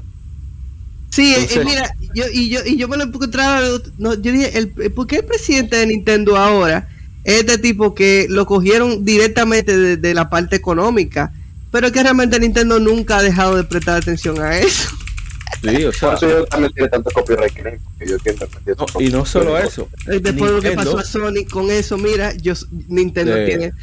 ah, Porque a Sony le. Sony, mira, si el tiempo se devolviera, viejo, a Sony si uno le, le hubiesen dado algo con eso de la PSP, hoy el mundo fuera otro. Yo no sé, el mundo fuera otro. No, mira, Sony no quedó contenta con el PSP. Por eso mismo. Por eso ves que el Vita eso. tiene. ¿Dónde yo tengo? Eh, eh, esa consola murió Es por la, por la piratería. Pero no solo, o sea, estamos hablando de que ellos dijeron, ok, vendimos 80 millones de PSP, pero ¿cuánto le sacamos? Uno. Hicieron así todito. No tenía Mm, sentido. un No le, sa- no le sacamos mucho cuarto a eso. Pero entonces con el PS Vita se. El PS Vita lamentablemente salió en un mal momento. Eh, o sea, Sony tenía problemas económicos, tenían que centrarse en uno aparato, en fin, vamos a hablar de eso otro día. El Sí. punto es que Sony siempre se ha centrado en las, re- en las regalías, ese es su ingreso. Pero a pesar de todo, Nintendo. Ah, tú vas a decir algo, ¿qué pasó? No, disculpa, que eso puede ser también parte del tema del próximo capítulo, también consolas olvidadas. Sí. También. Digo, yo, yo Tenemos- amo mi tenemos- muerto, tenemos que ama- ah, Yo- bueno, yo- ya, a- Amaury, ya tú quieres ser parte de, de- del podcast. Yo puedo venir un viernes, yo puedo venir un viernes así. Yo, mi, yo amo mi muerto, yo mi muerto lo adoro. ¿Dónde es el Vita? Yo también, yo también. Yo, yo quiero un Vita. el- Yo el quiero un Vita, Yo Yo simplemente para jugar el mejor juego de PS3. Está carísimo. Y No, que nadie- aquí Ah, no, barato. barato. Digo, no Tan tan barato, barato. no. Está a buen precio. Es- Los Exacto. precios subieron pila después de. Ah, Porque, no, no, no, No, no. Entra porque la Market. consola, esa Entra consola, esa Market consola es rarísima. No, Ah, porque aquí no saben, aquí no saben entonces, porque no, en porque es que Estados tiene- Unidos, Acuérdate que tiene que ver con demanda. O sea, aquí no se está buscando Vita. Aquí un Vita Exacto. aparece en menos de 100 dólares. porque No, oye, digo, esa consola aumentó su precio después de que No. después que el palo estaba dado por el asunto de la misma piratería, porque la consola es una mini PC. Sí. Realmente No, no es, es. PSP, tiene un emulador de PSP Pero- totalmente funcional. pero-. El asunto es que Sony siempre ha centrado en sus regalías de parte de los licenciatarios, por eso que le da prioridad. De hecho, uno de los shocks que tuvieron muchos muchos licenciatarios en la época de quinta generación fue que Nintendo te decía, estoy dando números aleatorios, no estoy dando números exactos. Mira, si tú haces un embarque de X juego, ese X juego te va a llegar en dos meses. Si tú tienes que hacer un cambio, tiene que durar un mes más. Y Sony te decía, loco, pero ese CD, en dos semanas tú lo tienes aquí. ¿Qué es lo que? es? Y si tú quieres hacer un cambio, en una semana también, no hay problema. No, Entonces, y Nintendo siempre ha sido así desde el principio. Para eh. tú poder comprar, o sea, para tú poder publicar en el NES, el, Nintendo Entertainment System, primero tenías que comprar una cantidad mínima de cartuchos en blanco, porque nada más Nintendo te lo podía vender, no podía comprar Sí. cartuchos en otro lado. no. Tenías que comprar como 50 mil cartuchos y tenías que darle un porcentaje muy alto, más regalías a Nintendo para tú poder publicar en su plataforma. Y además Claro. tú tenías que pagar para que ellos te chequearan tu juego y te dieran si lo apruebas. Si usted no pasaba si lo apruebas, tú tenías todo ese dinero para tú. O sea, Sí, o sea, Cada, cada, cada ¿cómo se dice? Cada marca que ha hecho consolas ha aportado algo. Por ejemplo, NEC aportó cómo se, cómo se manejaban los discos, eh, cómo se manejaban las licencias, por ejemplo, porque Hudson fue que hizo eso. Tenemos tengo que hacer un especial de Hudson, por cierto. Eh, y entonces aprendieron cómo se programaba en disco, cómo se combinaba la generación de imágenes con el sonido, con la parte interactiva. Fue Hudson que inició. La primera consola con disco fue el TurboGrafx 16 CD. Entonces, Oh. eh, sí, fue la primera consola de videojuegos con disco. No Entonces. Ah, Sega te aportó el tú darle rienda suelta a los developers. Haz lo que tú quieras, no le pare al indio lo que mata la flecha, como decían los viejos. Entonces viene Microsoft, Sony cambió completamente el esquema de negocio, dándole prioridad a los licenciatarios. Entonces Microsoft lo que hizo fue organizar el kit de desarrollo. Porque antes tú tenías más o menos un forito, una cosita, con PlayStation se inició, pero la primera vez que se vio una documentación formal de cómo hacer juegos para una consola, cómo trabajar en una máquina, fue Microsoft. Pues la experiencia que ya tenían con... con Hay que hacer un disclaimer. Hay que hacer un Ah. disclaimer.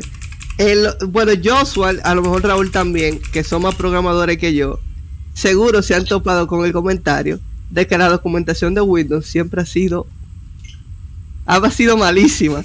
Y es irónico. sí, eh, No, dicen- pero- siempre han dicho irónico que a pesar de que, de que eso existe en su producto estelar, la división de videojuegos sí pudo llevar la tutela en eso, que era la falta de la, la división que se encargaba del Windows. No, porque también hay que tomar en cuenta algo, que ese, precisamente esa estructura, esa documentación era parte de, la llamati del- de, lo llamativo que tenían para los desarrolladores, porque eran nuevos. Cuando tú eres nuevo en un mercado, tú siempre tratas de ofrecer más. Es O cierto. cuando tú estás abajo, por ejemplo. Hay mucha gente que se quilla cuando yo digo cosas así, pero tengo que decirla. Cuando el Xbox 360 estaba sonando el PlayStation 3, ¿qué hizo Sony? ¿Se inventó el Plus? ¿Hizo 60 mil juegos? ¿Hizo qué sé yo qué? Y la gente comenzó a jalar a irse para el PlayStation 3 también. Pero le estaba dando durísimo el Xbox 360. al El PlayStation Xbox 3. 360 ganó esa generación. En realidad fue Al Wii. final la ganó Sony. Bueno, pero Bueno, por Wii. Sí, sí, Fue el o Wii, sea, pero- eh, versus, eh, eh, eh, ve- versus Entre ellas dos, eh, dos, Sony y Microsoft. Pero fue al final ya, porque eso- Sí. Entonces, ¿qué Y sucede mira, ahora? eso hubiese, y quizá hubiese sido mejor para Microsoft si ellos no hubiesen tenido tantos problemas con el hardware. Bueno, pero ellos estaban claros. Lo que pasa es que había un tipo muy inteligente, no- quizá ustedes no lo recuerdan porque son muy jóvenes, llamado Peter Moore. Él también fue vicepresidente de Eh, el, el, el presidente de Estados Unidos. El tipo es brillante, él era el jefe de Xbox y él dijo, bueno, tú quieres ganar a Sony, tiene que salir primero. No, pero que no, no, óyeme. Si tú quieres ganar a Sony, tiene que salir primero y tiene que ofrecer garantía, tiene que hacer tal vaina. Ellos estaban claros que van a tener todos esos problemas, nada de eso fue inesperado. Ellos estaban, por eso ellos extendían la, gar- la garantía hasta 3, 4, 5 años. Incluso Porque fue yo él que Ajá. lo dijo. No, Sí. pero que fue el mismo que lo dijo. O sea, dijo, Sí. nosotros, nosotros. Vamos a hacer un PR move y decir, tu motor hacernos te dejo de, de por vida hasta 5 años. Eso es lo que te va a durar contar. La reemplazamos, no sí preguntar. Sí, entonces, No, así. po- pero al final funcionó, consiguieron muchísimos desarrolladores, No, inclusive claro. de Japón. sí. que, por ejemplo, el Tales of yo lo tengo por ahí, déjame ver. What? Se fue el micrófono. Lo tengo por ahí. Bueno, Tales of Vesperia salió en, en, en América salió en Xbox 360 solamente. Porque cuando Sony estaba hablándole del PlayStation 3, Microsoft vino y le trayó en la cara el software kit, development kit. Toma, pa. Ah, dijo, cótale, pero vamos a hacer esto aquí para poder manejar el HD. Y muchísima movida muy interesante que hizo Microsoft porque estaban abajo. Entonces, ahora la cosa se está equilibrando, pero todo eso de Game Pass, todo eso de, de, de ventaja que, que te dan el cambio, que sí, que todos esos son movimientos para ya ser más llamativo porque están abajo. Vamos a ver qué va a hacer Sony, pero yo estoy loco que, que Microsoft suene a Sony otra vez para ver qué hace Sony. A mí me encanta. Bueno, ahora, eh, eh, esta mejor. situación con el Gamer Pass, esto es lo, lo que lo que yo entendía que faltaba para traer otro cambio al asunto, porque eso, eso, eso, eso son nada, nada, miren, en la vida, nada viene como en el momento como de cien. aleatorio, sí. No, y que nada de arranca 0 a una vez. 100, todo es una idea, otra idea, entonces hay un tigre que coge una idea y coge la otra y la junta y después hay otro que la mejora, porque ese asunto de la suscripción y cosas, eso tiene mi, eso tiene muchísimo cociéndose y a nadie le ha salido bien, mira que Google hizo una apuesta con eso y no le sale, eso no ha cuajado, mira, mira, mira, Netflix está descacarando, por fin. Ups. pero es, es un asunto de eso, de que cada una de esas cosas, mira, ahora eso, eso de Gamer Pass, eso realmente fue... eh, o sea, ellos lo llevaron a donde tenía que No, llevarse. Ahora eh, yo no sé dónde se puede subir. Game Pass es ya un antes y un después en el mundo de los videojuegos. Claro, ellos tienen un plan detrás que no tenemos idea de qué es. Muchos especulan que es el, el metaverse, el metaverso que ellos están creando, que ellos quieren que todo el contenido que ellos han ido comprando, la- tú quieras utilizar el metaverso de Microsoft, porque ahí es que está Call of Duty, ahí es que está eh, World of Warcraft, ahí es que está todas las las cosas que ellos han ido adquiriendo. Eso es lo que dicen ellos, no estoy diciendo que sea así. Fuerte, yo no Pero- me escuchaba eso. Sí, hay mucha gente que dice eso, que, que ellos, o sea, su plan a largo plazo, porque esa es una cosa que tiene Microsoft que mucha gente no menciona, inclusive los fans de Xbox. Microsoft se mueve eh, pensando para 10 años. Ellos no, ellos, nada, ningún movimiento que hace Microsoft es de que para ahora. Por ejemplo, el Xbox Live, la concepción de Xbox Live, con Chat y todo eso, eso se tenía desde antes, de- desde que estaban haciendo el sistema. Eso no fue, de, por, eso, por eso el Xbox original tiene una entrada de, de Ethernet desde el principio. ¿Qué? No, e incluso, incluso el, el 360, el, los, los incluso antes del 360 tenían HDMI. O sea, el Sí. Xbox fue la primera consola HD realmente que salió al mercado. Sí, y sí. tenía el puerto anterior también, el puerto VGA normal, pero tenía un puerto HDMI, lo que nunca se había visto a toda la consola. Y porque Así la, mismo. la pantalla de televisión plana todavía era plasma, eso todavía está en persona y nadie tiene una televisión plana en su casa, pero eso es el futuro.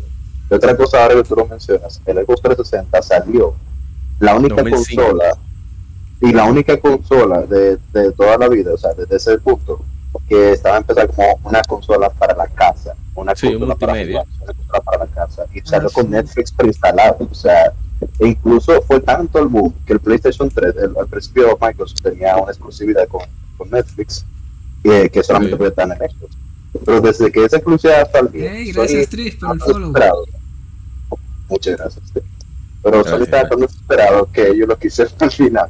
Porque sacaron incluso en Brasil, que PlayStation 2 siguió, Ujú, siempre ha sido un más Netflix. lento para consolas. Netflix Netflix para Play 2.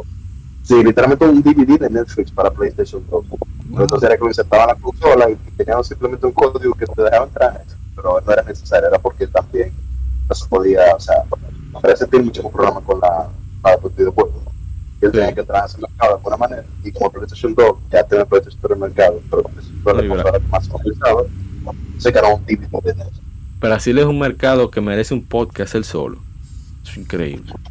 O sea, estamos hablando de un país que todavía se, se venden los Sega Genesis en 2022. Él fue. No, es que una de las consolas, o sea, el Se- Sega nunca murió. Él Todavía está vivo. Yo siempre me pregunté, ¿qué información? ¿Por Ah, qué, pero eh, ¿por qué tipo, fue ¿cómo que habla de Sega? eso? Yo no tengo pero problema. este tipo, este tipo. Espérate, yo es otra cosa que yo quisiera saber, que por eso dijo yo soy que tendríamos que hablar de las consolas sobrevaloradas, No, infravaloradas, que yo nunca entendí porque es, porque es- yo, yo sé que hay un conflicto de, hay un asunto de, de- de honor y de orgullo en ese mundo de, de- de la tecnología y todo, pero yo nunca entendí por qué Sega fue tan radical con su ellos, ellos, ellos estaban en su vida con esa consola, la última consola que ellos sacaron. Y ellos vieron cuando, ajá, cuando salió el Dreamcast, que después salió el Play 2, que el Play 2 frizó el, el, el, el- la venta de todas las demás consolas. Y ellos dijeron, ah, pues está bien, pues nosotros nos vamos a quitar de aquí. ¿Qué fue lo que pasó? ya, Ellos nunca- ya ellos tenían una deuda multimillonaria. Y Ah. el quien le había prestado el dinero, un tipo, no sé qué es lo que hace, ni quiero saber tampoco, por si acaso. El tigre, no mentira, en verdad, el tipo lo que es un, un empresario súper exitoso en Japón y él, era muy amigo del que manejaba Sega. Dijo, no, dale para allá, vamos a ver qué pasa. Pero si falla ahora, De que toma, se acabó la, se acabó ya, se cerró el grifo. Entonces, pero lo que pasó con Sega es que ya inmediatamente estaban haciendo el Dreamcast. Desde la concepción del Dreamcast había problemas. Porque Sega de Estados Unidos, ujú, Sega de América era súper exitoso. Bueno, no exitoso, digamos que tenía mucha venta, porque el éxito hay que medirlo si vale la pena con la ganancia que tenían, si en verdad era tan bueno, porque bajaban mucho los precios. Pero el punto es que le iba mucho mejor. Sega, la única consola que quedó en segundo lugar, ni siquiera en primero, en segundo lugar fue el Sega Saturn, fue más nunca. Ni el SG-1000, ni el Sega Master System, que ya tenía otro nombre que no recuerdo ahora. Eh, ni el, el Sega Genesis, el Mega Drive o Sega Genesis. Ninguno le fue en Sega- solamente el Sega Saturn, ni siquiera Dreamcast le fue bien. Entonces, el problema es que eh, cuando iniciaron el desarrollo de la consola, Sega of America tenía un proyecto y Sega Japón tenía otro proyecto. Y así No no se hablaba. Sí. no hablaba. Incluso el- Sega of America no tenía idea que se estaba haciendo el Sega Saturn. No tenía ni siquiera le habían avisado. Era. empezaron a hacer otra cosa. Sí. Porque estaban. Porque estaban celosos. La historia también. Digo, eso dice, no sabemos el, el lado japonés, que los japoneses no Es son cierto. como los gringos, que dicen Es todo. cierto, lo que sucede es que eh, el empresario que estaba aquí en Sega of America como presidente. Tom Kalinske, un genio. El tipo hizo a He-Man, Un empresario. No, un genio también publicidad. Y sabía Ajá. lo que estaba haciendo. Él, él, él fue Sega, o sea, él fue la cara de Sega. Pero el punto es que en ese tiempo realmente ellos, eh, cuando lo contratan a Tom Kalinske como el presidente, una empresa japonesa nunca en su vida había pensado contratar a un extranjero para liderar a, a, de la empresa. Y lo odiaban, o sea, le tenían odio de él. O ellos decían, eso es el orgullo de Japón, o sea, una empresa japonesa, y ¿cómo tenemos un extranjero teniendo que que control de nuestra venta? Y el problema era que este tipo no se callaba, o sea, él sabía lo que hacía en Japón. Entonces decía, tengo esta propuesta para tal cosa en Japón. Eso no vamos a hacer eso, no se hace así. Sí. Él fue el genio que pensó en hacer un punto de Sega con el juego de Sonic para vender más consolas. Y Claro. por eso fue que Sega se salvó. Sega no hubiera, no hubiera sobrevivido de tanto tiempo. No, y, no contratar, tratar de hacer juegos para occidentales. O sea, También. gracias a esa iniciativa de, Tali- de Kalinsky, fue que tuvimos cosas como Comic Zone de Sega Genesis, que les recomiendo a todo el mundo que lo vea, sobre todo si le gustan los cómics. Es una obra maestra de tanto del manejo del pixel art como de la animación. Espérate, ese, ese juego, espérate, yo creo que sé cuál es ese juego. ¿Qué? ¿Qué? Eh, ¿Has sido tú que has subido cosas de ese juego? Que es un juego que es literalmente como que tú estás dentro de un cómic y él pasa de stage a otro como si Así fuera pasando una página. Es Ese una mismo. Fue en Estados Unidos que se hizo y fue por iniciativa de Kalinsky de hacer juegos occidentales. A juego no le fue bien, lamentablemente, pero es una joya. Y, Y él fue, gracias a eso, por ejemplo, gente como Mark Cherny, que muchos lo conocen como el, el diseñador del Play- de PlayStation, desde PlayStation 4, PlayStation 5, PlayStation Vita. El tipo tiene 40 años haciendo juegos. Y Right. comenzó ese juego en el 81 junto con Miyamoto. Entonces, el tipo fue que llevó esa iniciativa de traer, de unir diseñadores japoneses con diseñadores occidentales. Sonic 2 se hizo en Estados Unidos, no se hizo en Japón. Y Sonic 3 tampoco. Y por ejemplo, de ese equipo salió el mismo tigre de Comic Zone, salió Yuji Naka, que fue que el programador del Sonic original, el, el diseñador de los niveles de Sonic, se llama Hirokazu Yasuhara, que quizá no suena mucho, pero el tipo fue, por ejemplo, que hizo el gameplay de Jack and Daxter, hizo el gameplay de Uncharted también. O sea, eh, un tipo durísimo. Ahora mismo no sé, creo que está Nintendo en, en Estados Unidos, no sé haciendo qué. El desgraciado, tengo por saber qué está haciendo. Entonces, toda esa iniciativa de Kalinsky al final dio pie a que Sega fuera quien es hoy, en parte, porque si tú miras los juegos que publica Sega, son juegos muy particulares. Tanto lo que se hacen fuera de Japón como lo que se hacen en Japón. O sea, tú ves cosas como Yakuza, tú ves cosas como Crazy Taxi, tú ves... Yo no creo, yo no creo que Atlus fuera quien es hoy si le hubiera comprado otra compañía que no sea Sega. O sea, Sega le dijo a, a Atlus, mira, dame mi reporte financiero y ya, haz lo que tú quieras. Nadie hace esa vaina. Nadie. Realmente.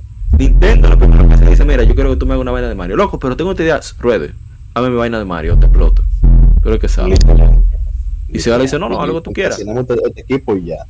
Tiene que entregármelo para tal fecha. Cállate, Vamos más que a mí lejos. eso me quilla el manejo de Nintendo con esa, eso, eso ha fastidiado, eso ha fastidiado más de lo que hay. Nintendo es el. Apple de los videojuegos. Ahora, hace unos juegos duros, hay que admitirlo. Ah, En fin, Sí, pero eh, a veces hacen juegos demasiado duros porque hay un estudio metido y después le dan banda al estudio, le dicen al estudio, ustedes ven todo lo que le hizo ser exitoso a ustedes. Bueno, queremos que ustedes hagan algo sin usar nada de eso. ay Dios Y mío, con tiro para adelante. Oye, Paper Mario, oye, esa saga, mira, yo lloro cada vez que pienso en eso. So- el Sega, eh, esa mentalidad que ellos tienen como de locos, porque originalmente Sega se hizo en Hawái, Sega no es una empresa original de netamente japonesa, fue en Hawái que se fundó No, por unos, unos veteranos estadounidenses, aprovechando que estaba ese boom de la guerra de Vietnam y demás, decía, bueno, pero alguien tiene que mover esa maquinita de arcade y de pinball y de cosas a donde están estacionados los soldados. Eso por eso se llama Sega Service and Games, porque también vendía refresco y cosas. Entonces, sí, se llama Rosen, el que, uno de los fundadores. El punto es que, eh, óyeme, tú buscas un fan que tú sabes que está haciendo juego sin tu permiso y decirle, loco, ¿no te gustaría hacer un juego? O tú tienes un juego hecho, ven, vamos a publicártelo. ¿Qué tú necesitas? Y no una, no, dos veces, porque Sonic Origins también fueron fans que lo hicieron, no fue Sega. O sea, Sonic Mania, el DLC de Sonic Mania y, y el Sonic Origins. O sea, óyeme, ¿tú imaginas que, que otra compañía hicieran eso? Fue un palo. Pero, es lo que hay. No sé si quieren Pero el, tocar pro- algún el problema más grande de Nintendo es el trato a los fans y su juego con, con Nintendo. Fuera otra empresa y de una vez, ok, de que tú hiciste un juego durísimo, Nintendo, demandado y borra el juego. Otra empresa, ven para acá, trabaja para mí y vamos a hacer tu juego, el juego.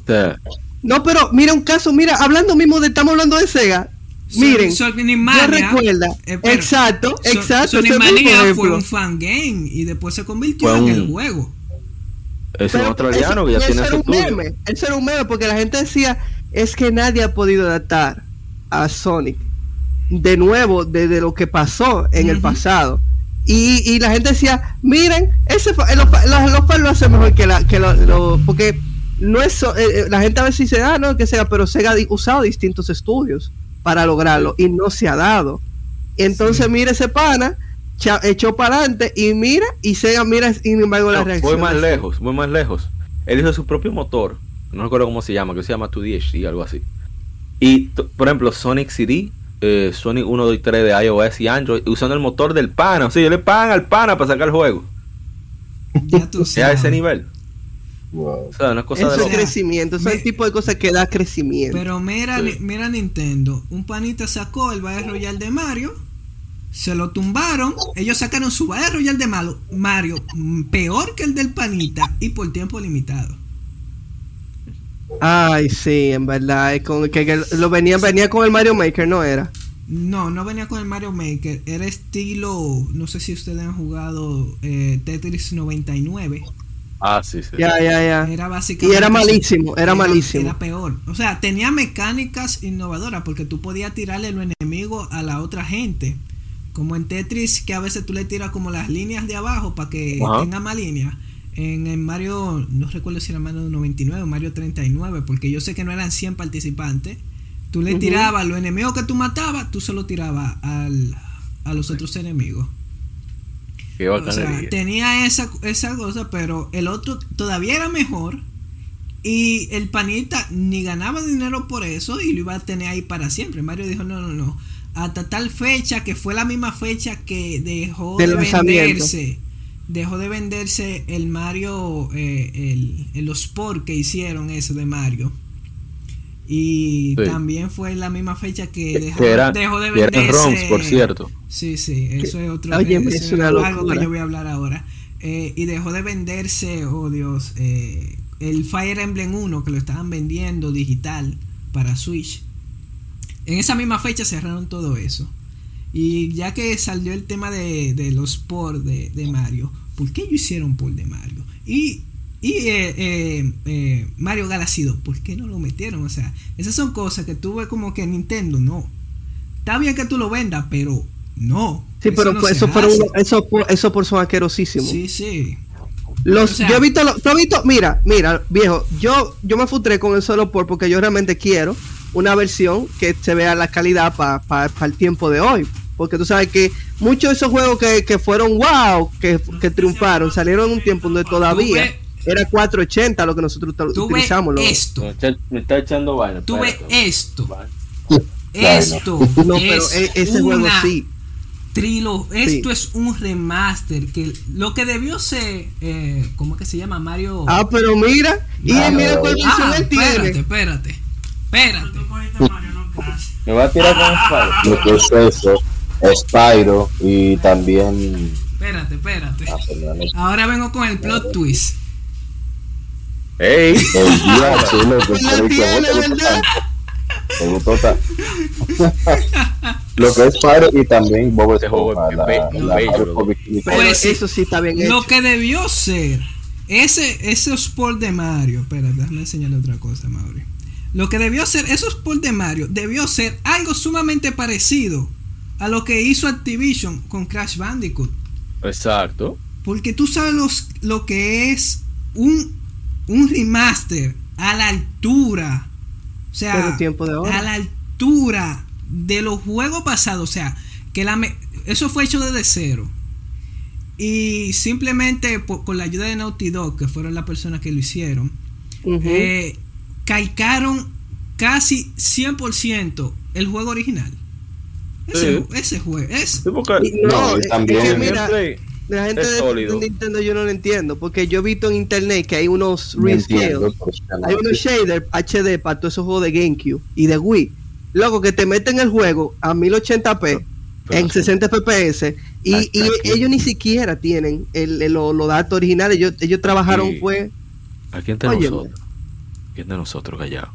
Los juegos son, son juegos sencillos. O sea, cuando sacaron el 64, el 64 era el demonio. O sea, muchísima gente se mandó del 64 de Nintendo a, a PlayStation por la facilidad de programación, a pesar de que era incómodo el el PlayStation. El 64. 64 era mucho peor. El ses- Entonces, un- El 64 Cuando el Play 3 de, de, de Sony.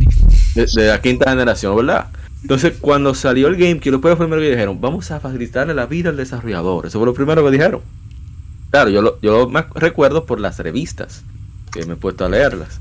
Lo que decían, no, miren, ahora todo va a ser más simple, los desarrolladores no van a tener límite. Bueno, cuando hablan de límite es que tú no vas a coger tanta lucha. Entonces, esos ports no es algo que, que cueste mucho que digamos realizarlo. Ahora, tú me dices que hay una vaina de esta, por ejemplo, eh, sé yo, voy a traer algo raro, pero yo espero que nadie, nadie de mi dirección. Si tú me dices esta vaina, se nos haga, quizás ustedes no lo conocen, pero es un juego medio raro. Mm.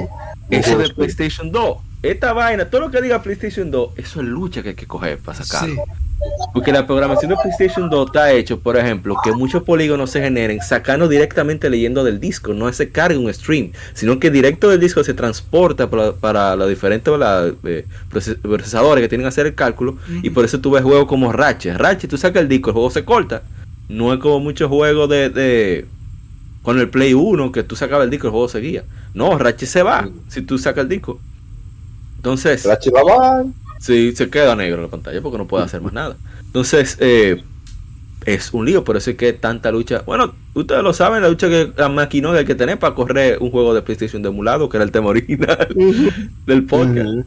Eh, que un No, y, y realmente no solo eso, o sea, es tanto, es tanto la lucha que hay que coger que a esta altura el PlayStation 3 tiene como mucho algunos 100 juegos de PlayStation 2 en la tienda virtual, porque ellos Que, tienen juegos que es un milagro. PSP. Sí.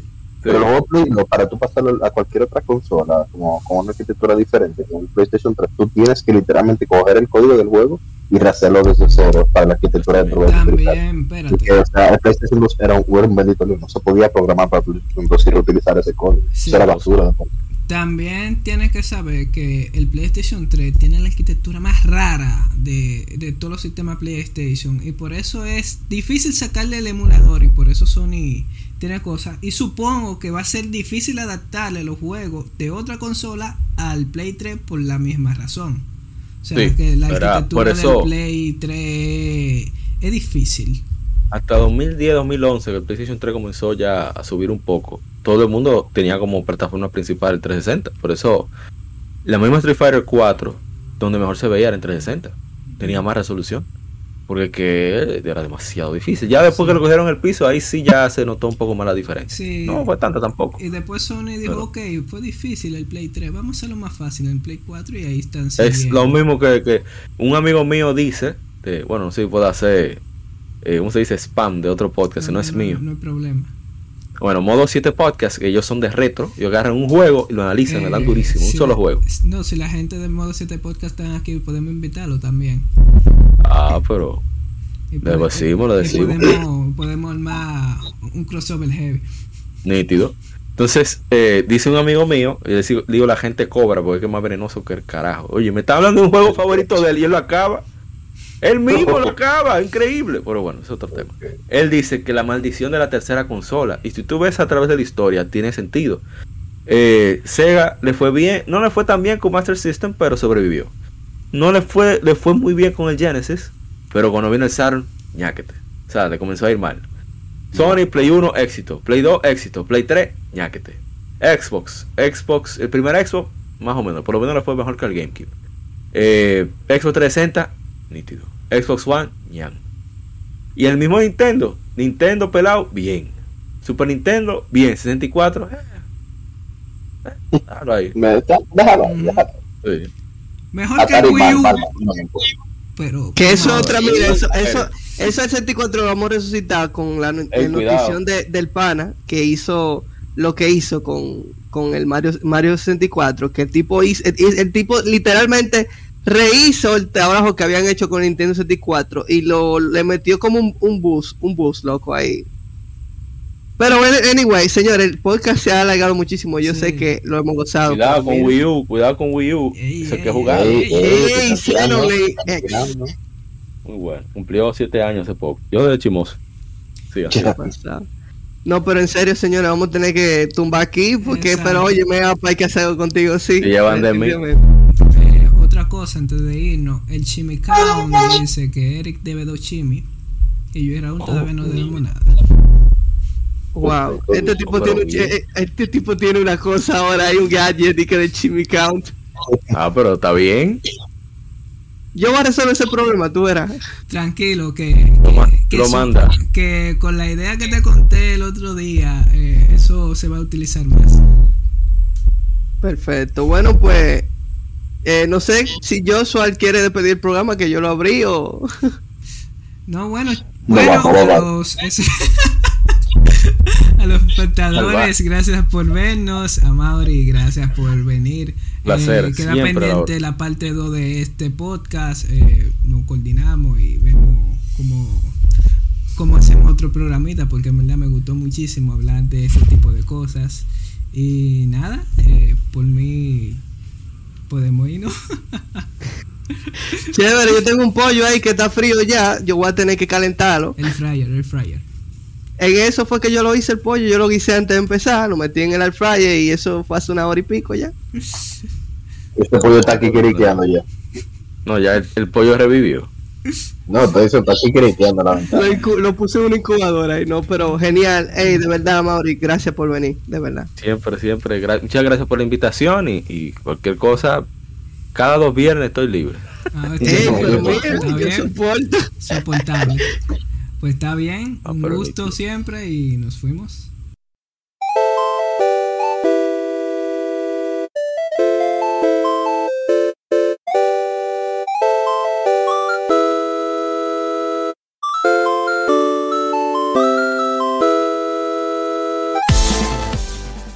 Hey, you very good.